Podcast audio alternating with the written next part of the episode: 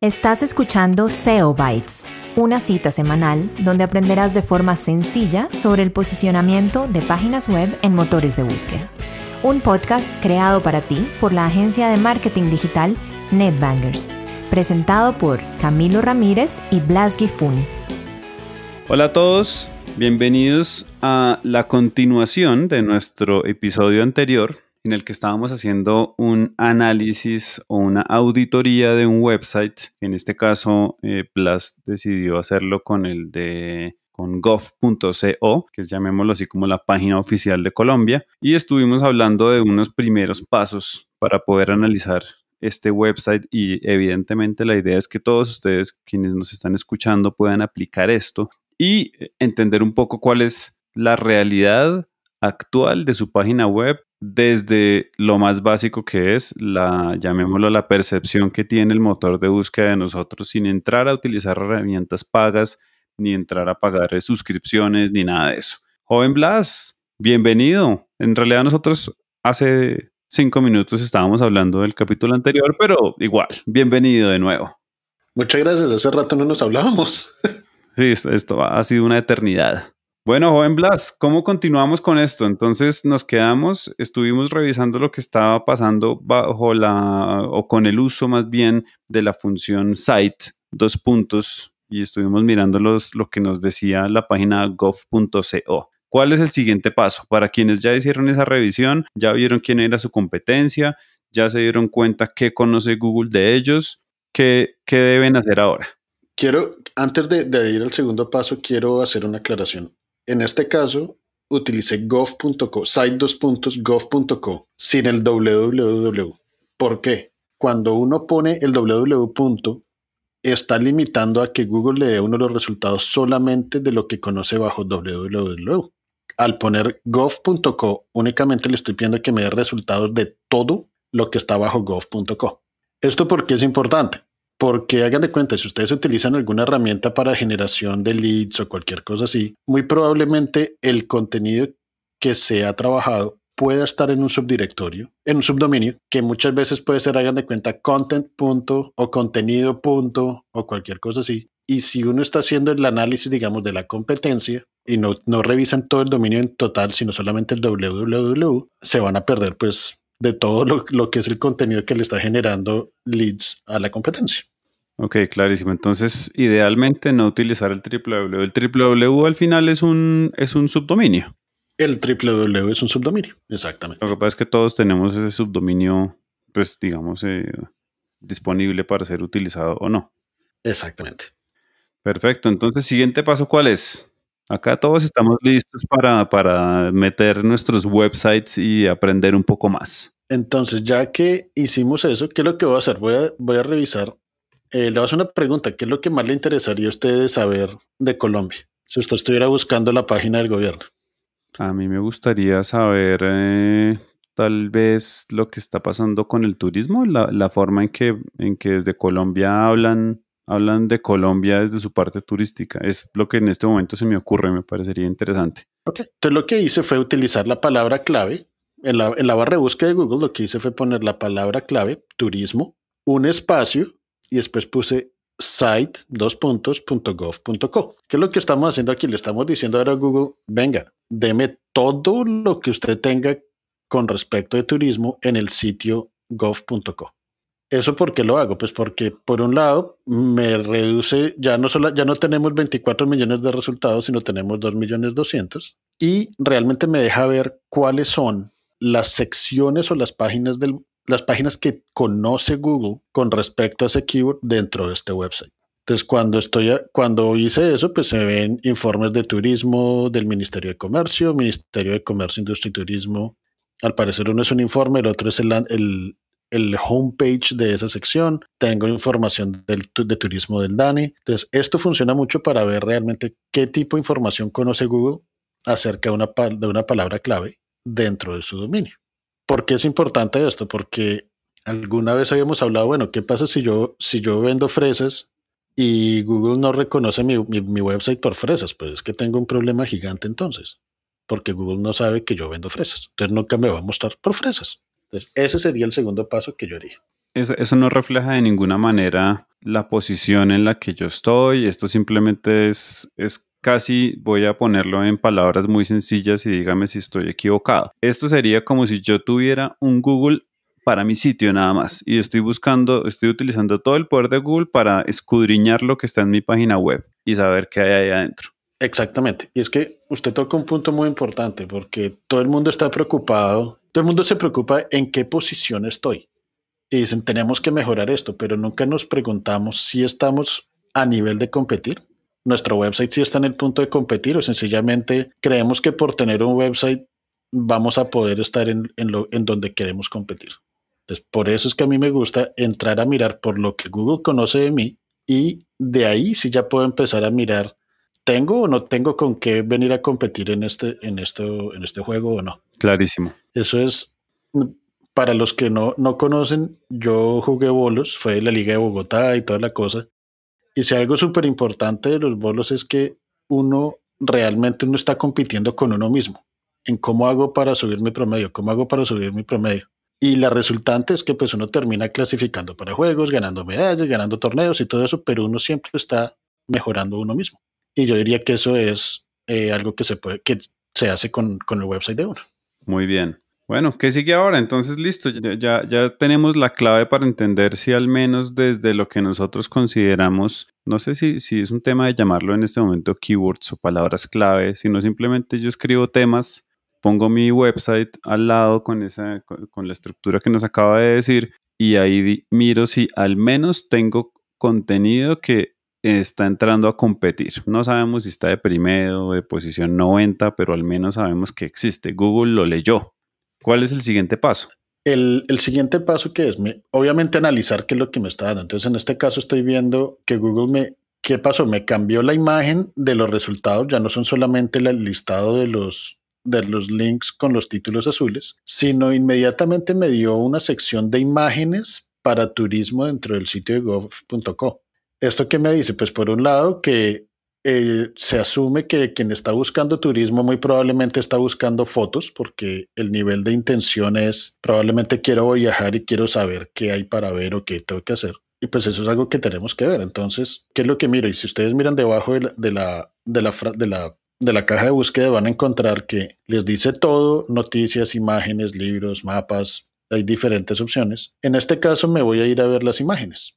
¿Por qué quiero ver las imágenes? Porque mucha gente se preocupa de optimizaciones del sitio. Eh, me preguntan cuál es el porcentaje de veces que tengo que repetir la palabra clave en el contenido de mi sitio, etcétera, etcétera, etcétera. Que ya, si se han escuchado este podcast antes, ya saben que ese ya no es el tema de tocar y muy pocas veces realmente le ponemos atención a cómo estamos presentando las imágenes.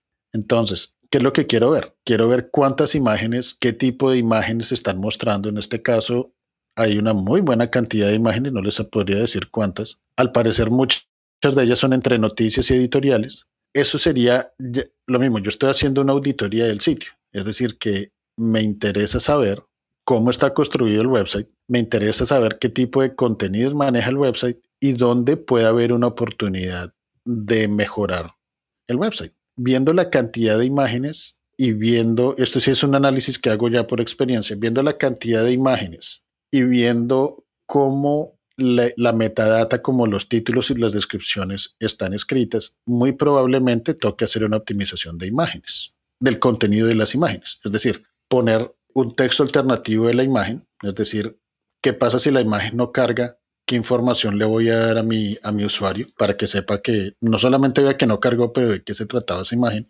explicar de qué se trata y describir de qué se trata. Son tres elementos muy importantes a la hora de optimizar las imágenes por varias razones. La primera, por experiencia del usuario. Lo mismo, si no carga una imagen, por alguna razón nuestro servidor se cansó y no puso las imágenes, por lo menos podemos decirle al usuario, vea, la imagen que venía aquí con todo y que no cargó, habla de esto. Y si alguien pone el mouse encima, entonces le va a decir, es que esta imagen era importante por esto. Y si una persona que tiene problemas de visión llega a nuestro website y describimos cómo es la imagen, va a saber por qué escogimos esa imagen y cómo está relacionada al resto del texto. Una pregunta y ya que está hablando de las imágenes, ¿el nombre del archivo es importante?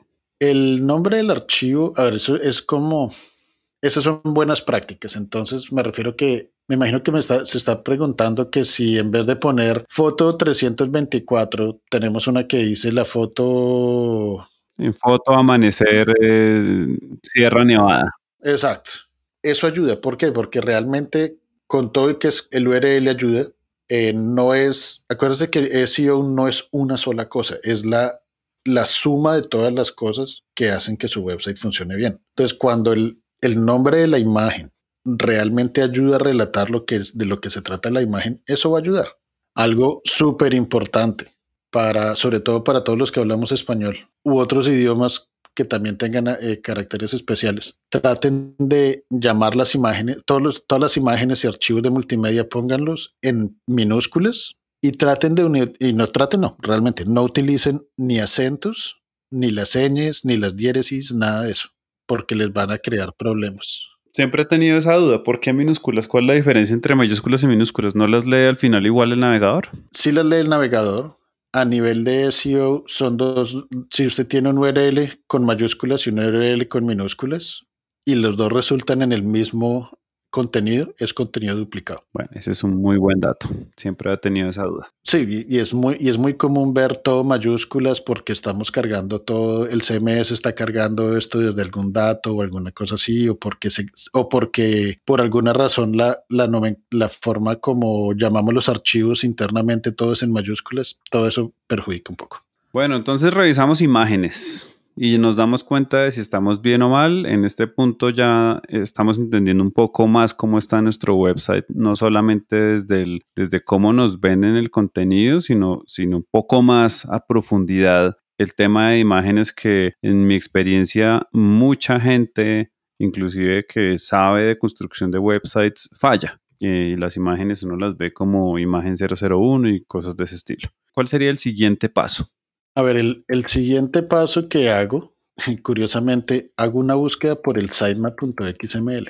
Uy, ahí sí, ahí sí se puso muy técnico usted, señor. Yo, yo, yo sé y sabía que me iba a mandar, me iba a sacar la, la tarjeta amarilla.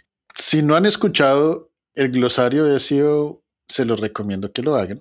Pero el sitemap.xml es prácticamente un archivo a nivel técnico que le dice a los motores de búsqueda dónde, qué URLs existen en el website qué tan relevantes son con respecto al homepage y cuándo fue la última vez que se actualizó. Cuando ustedes buscan por ese archivo, el sitemap.xml, ustedes se van a dar cuenta que hay dos cosas. Uno, ver si Google tiene acceso. Acuérdense que no estamos utilizando herramientas. Hay otras formas de saber si Google tiene acceso o no, o lo reconoce. Pero pueden saber si Google tiene acceso al sitemap. Si no lo tienen, pues si no tienen el acceso, pues ya saben que es un problema. Por otro lado, se van a dar cuenta que puede ser que los sitemaps estén rotos. Para esto sí se necesita algo más de conocimiento. Pero, por ejemplo, y se van a dar cuenta de otras cosas. Entonces, por ejemplo, aquí estoy viendo en uno de esos. Acuérdense que lo que estamos tratando de hacer es buscar errores. Pero espéreme un segundo. ¿Cómo, cómo se hace esa búsqueda? ¿Yo qué hago? ¿Qué hago para poder hacer ese análisis que usted me está diciendo del, del sitemap.xml? Escribo lo mismo, espacio site. Eh, sitemap.xml, espacio site, dos puntos, gov.co. Perfecto. Y eso siempre se llama igual. No hay posibilidad de que yo a mi sitemap le ponga sitemaps o sitesmap. O sea, siempre se llama sitemap.xml. Eso no hay vuelta de hoja. Lo pregunto pues porque puede pasar. Alguien se pone creativo. Usted lo puede llamar como se le dé la gana, a no ser que usted lo, lo conecte correctamente desde el robots.txt.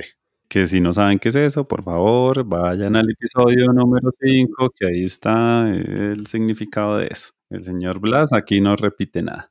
Entonces, perfecto, yo escribo sitemap.xml espacio site dos puntos, en este caso gov.co y ahí me va a aparecer cuánto, un resultado, se supone, porque hay un sitemap por cada página web, ¿o no? En, un, en un website normal, sí. Aquí le van a aparecer los sitemaps de todos los subdominios que tiene el website gov.co. Entonces, estamos hablando de 3.820 resultados. Pero, por ejemplo, esto, aquí es donde yo nos empieza a dar cuenta que, que hay errores y que ahí de pronto hay cosas donde nos pueden llegar a hackear el website. ¿A qué me refiero con esto? Aquí hay, hay un, un resultado que es www.scentro.gov.co y dice SEO Time HTML5 Business Template.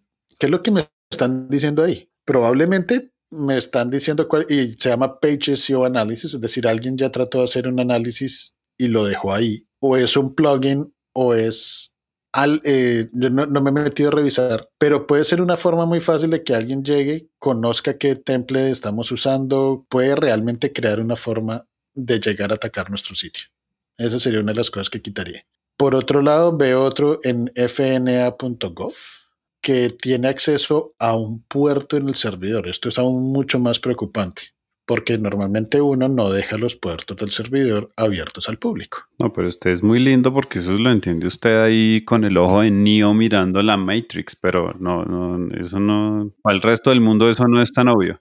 Tiene toda la razón. ¿Qué es lo que, ¿A qué es lo que me refiero aquí? Que si no ven algo que no se parezca a un sitemap, es decir, que si ustedes le hacen clic y les, llegue, les lleve a un listado de URLs, que igual se va a ver puro código, ahí hay un problema. No, como usted dice, lo interesante no es saber cómo solucionarlo, sino saber dónde está el problema y consultar con quien sabe solucionarlo. Esas son las cosas como que, lo mismo, acuérdense, yo estoy haciendo un análisis de alguien que me paró en la calle y me dijo, venga, revíseme el website. Y yo no me voy a poner a crear perfiles y toda esa vaina para poder hacer un análisis bien global con herramientas y todo eso. Muy bien. Bueno, joven Blas, otra, es, esto, este análisis está llevando más tiempo del que estábamos eh, pensando inicialmente. Entonces, le voy a hacer una pregunta en la que necesito que me dé una respuesta lo más ágil posible y es dentro del universo de las herramientas gratis o dentro del universo de las herramientas, eh, digamos, que, que, nos podría entregar Google o, o, no sé si hay alguna externa, ¿qué tanto nos falta para, para seguir revisando este, estas posibilidades de website? Es decir, ¿vamos a seguir viendo cosas en el navegador o vamos a comenzar a revisar un tema dentro de Search Console o, cuál sería el siguiente paso para que tomemos una decisión a ver si debemos cerrar este capítulo aquí y hacer un tercer capítulo en el que hagamos esa parte final? ¿Cuál es su sugerencia? A ver, yo creo que Search Console es súper importante, que yo creo que merece su capítulo aparte. Lo único que recomendaría sería, y lo que le digo, esto es un análisis inicial, revisar el, el robots.txt. ¿Por qué? Porque es una forma rápida y fácil de mirar qué estamos bloqueando, si estamos bloqueando a Google o no. Claro, pero eso lo tiene que revisar alguien que sepa, porque si lo ve así como cualquier parroquiano, no está tan fácil. Digamos que nuestro, nuestro análisis desde navegador podríamos decir que concluye aquí. Sí, totalmente de acuerdo. Ya, ya con eso ¿Por qué? Porque digo que puede concluir ahí. Ya sabemos cómo Google nos vio, ya sabemos dónde podemos tener errores y cuando buscamos la primera vez, en este caso que utilicé página de Colombia, pude ver quiénes y qué temas puedo estar revisando, que eso fue algo que capaz no toqué en el primer episodio. Cuando busqué página de Colombia, me apareció algo que decía, aquí en inglés me aparece People Also Ask, y después la gente también buscó por cuál es la página de la presidencia de Colombia y realmente los resultados son malísimos. Es decir, que si alguien escucha esto de la presidencia deberían trabajar en eso. Por otro lado, eh, me di cuenta que tienen otro subdominio para decir que es en español, entonces es.presidencia.gov.co. Entonces me imagino que también tienen un sitio en inglés, lo cual trae otro nivel de complejidad que no quiero tocar aquí. Pero pues realmente, si se dan cuenta, con solamente mirar Google, uno ya puede ver dónde hay opciones de mejorar el website, dónde estamos fallando e incluso qué temas tenemos que tocar dentro de nuestro website porque la gente está preguntando y no aparecemos. Muy bien, Blas. Muchísimas gracias. Eh, vamos, a, vamos a hacer otro, otro episodio adicional en el que ya vamos a entrar a revisar Search Console, que eso al final ya nos va a dar como una información un poco más cerrada y como un poco más rica con respecto a posiciones y esas cosas lindas que la gente le gusta conocer. Por lo pronto, muchas gracias a todos. Estos capítulos están siendo un poco más largos, como se dan cuenta, pues es igual hacer una, auditoría es algo que gasta bastante tiempo y aquí estamos tratando de condensarlo. Aquí como para cierre, eh, si ustedes tienen dudas, si tienen preguntas, si por ejemplo tienen un website que nos quieran decir, oiga, analicen este, este website en el podcast, pues envíenoslo. Ya saben que nos pueden escribir a LinkedIn de Blas, al mío, al de NetBangers, a las redes sociales de NetBangers, donde quieran pueden hacerlo y estamos muy pendientes para hacer eh, em, análisis de este estilo. Joven Blas. Nos vemos en el siguiente capítulo para continuar con este análisis que está súper, súper interesante. Nos vemos entonces. Chao.